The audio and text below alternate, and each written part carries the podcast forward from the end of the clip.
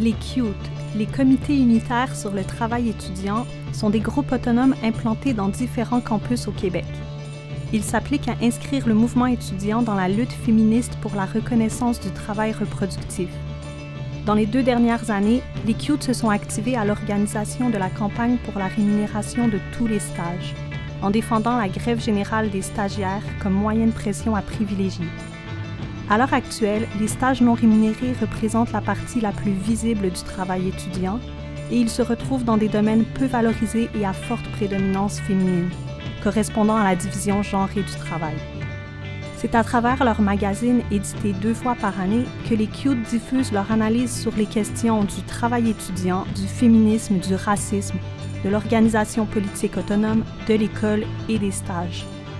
En cette semaine de grève, ce podcast vous propose une série de cinq textes issus des magazines des. Pour l'ensemble des textes, visitez travailétudiant.org.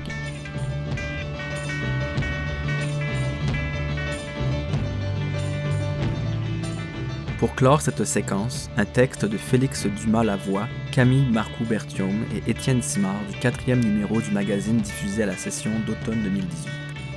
Voici pas de salaire, de stagiaire pour l'abolition des stages.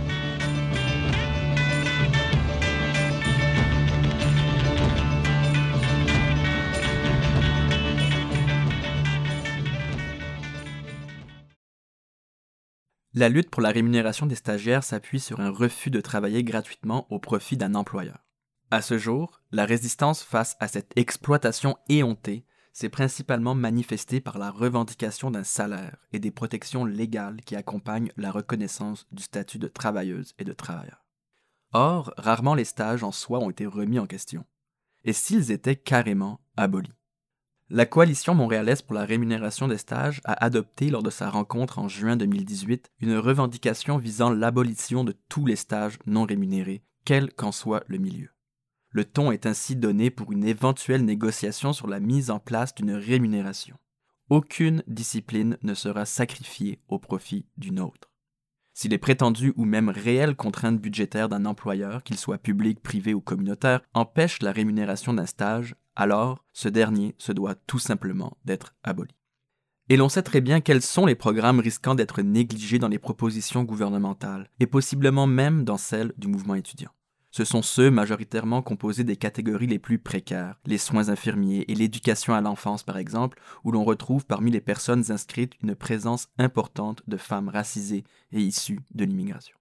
Cette nouvelle revendication ajoute une arme à un mouvement qui se veut solidaire et qui lutte pour ne laisser personne derrière mais elle pose également un questionnement plus large sur la fonction des stages eux-mêmes. Sont-ils essentiels, voire utiles à la formation Dans la perspective de faire disparaître la séparation entre éducation et travail salarié, ne serait-il pas souhaitable de commencer par transférer la responsabilité de la formation pratique aux employeurs?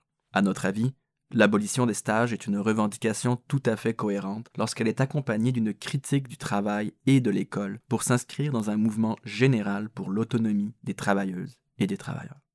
Les différentes revendications formulées par le mouvement des stagiaires n'ont jamais eu pour but de remettre en question la nécessité d'une période d'intégration à un milieu de travail, et encore moins la formation pratique en tant que telle.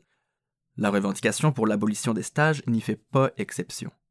On récuse plutôt la distinction entre le travail exigé durant la période de stage et celui qui doit être accompli après l'embauche.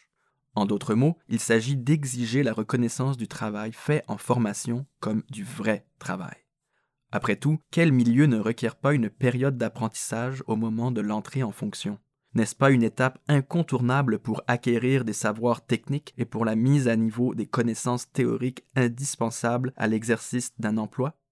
Les stages constituent en fait l'intégration de cette période à même la formation académique, c'est-à-dire qu'ils dégagent les employeurs d'une grande partie du fardeau financier et organisationnel nécessaire à la formation de la main-d'œuvre.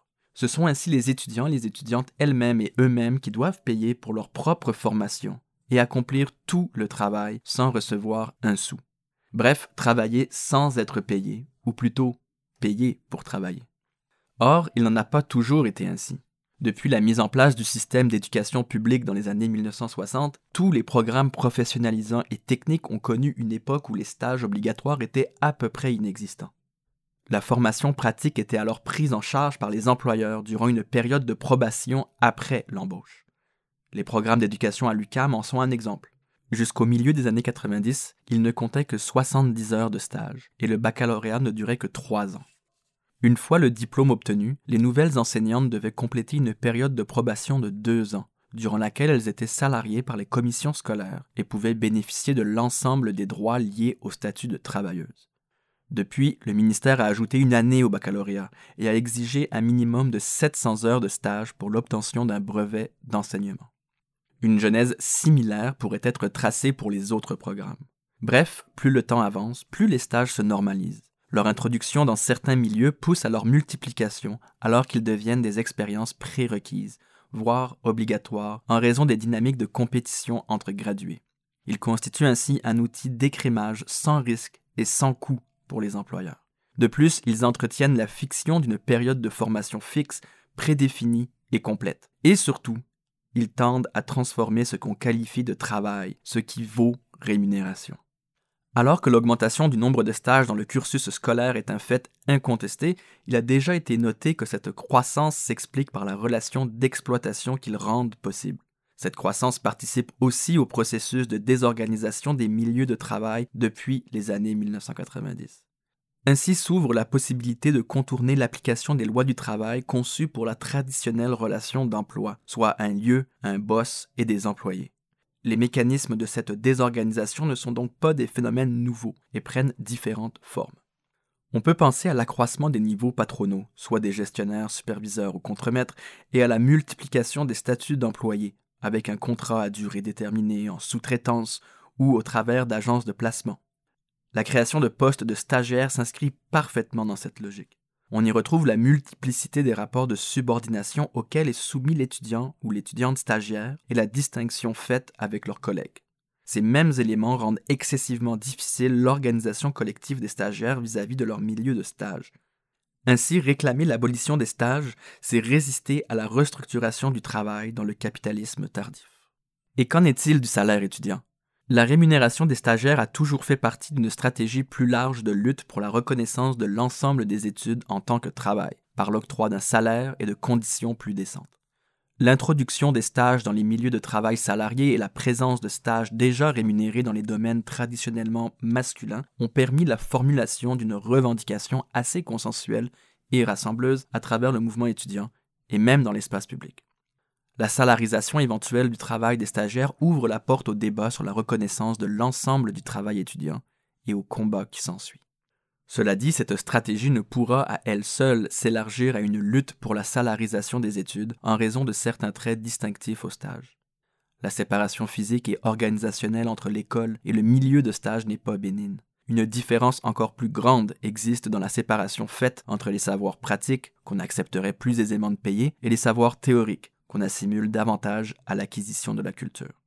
Cependant, malgré ces difficultés, l'abolition des stages est un pas dans la bonne direction, dans la mesure où l'on souhaite faire reconnaître les études comme du travail, et non le travail comme des études. La reconnaissance du travail exécuté par les stagiaires, et conséquemment sa salarisation, devrait ainsi ultimement mener à l'abolition des stages. Libérés du statut de stagiaire, les nouvelles travailleuses et les nouveaux travailleurs en formation pratique dans un milieu de travail pourront s'organiser collectivement avec leurs collègues, réfléchir à leurs conditions de travail et à l'organisation du travail et éventuellement en reprendre le contrôle. L'abolition des stages et le renvoi de la formation pratique dans la cour des employeurs redonnera aux travailleurs et aux travailleuses les moyens pour déterminer les conditions dans lesquelles ils et elles veulent acquérir leur savoir. Il est clair que l'abolition des stages approfondira la division indésirable entre les périodes d'apprentissage théorique et pratique. Mais qu'attendre de plus d'une lutte pour la rémunération des stagiaires? Puisque l'école structure déjà les programmes selon la hiérarchie entre savoir pratique et théorique, la suite logique de ce combat doit, à terme, viser l'abolition de l'ensemble des études postsecondaires et l'intégration de la formation théorique au sein des milieux de travail. N'est-ce pas ainsi que fonctionne traditionnellement une université? Une prise en charge complète de la formation théorique et pratique de sa main-d'œuvre sous contrôle des travailleuses et des travailleurs que sont les profs? Le ministère du Travail, de l'Emploi et de la Solidarité sociale met en place depuis une vingtaine d'années des mesures pour encourager les employeurs à prendre en charge le développement de leur main-d'œuvre. À nous de le prendre homo.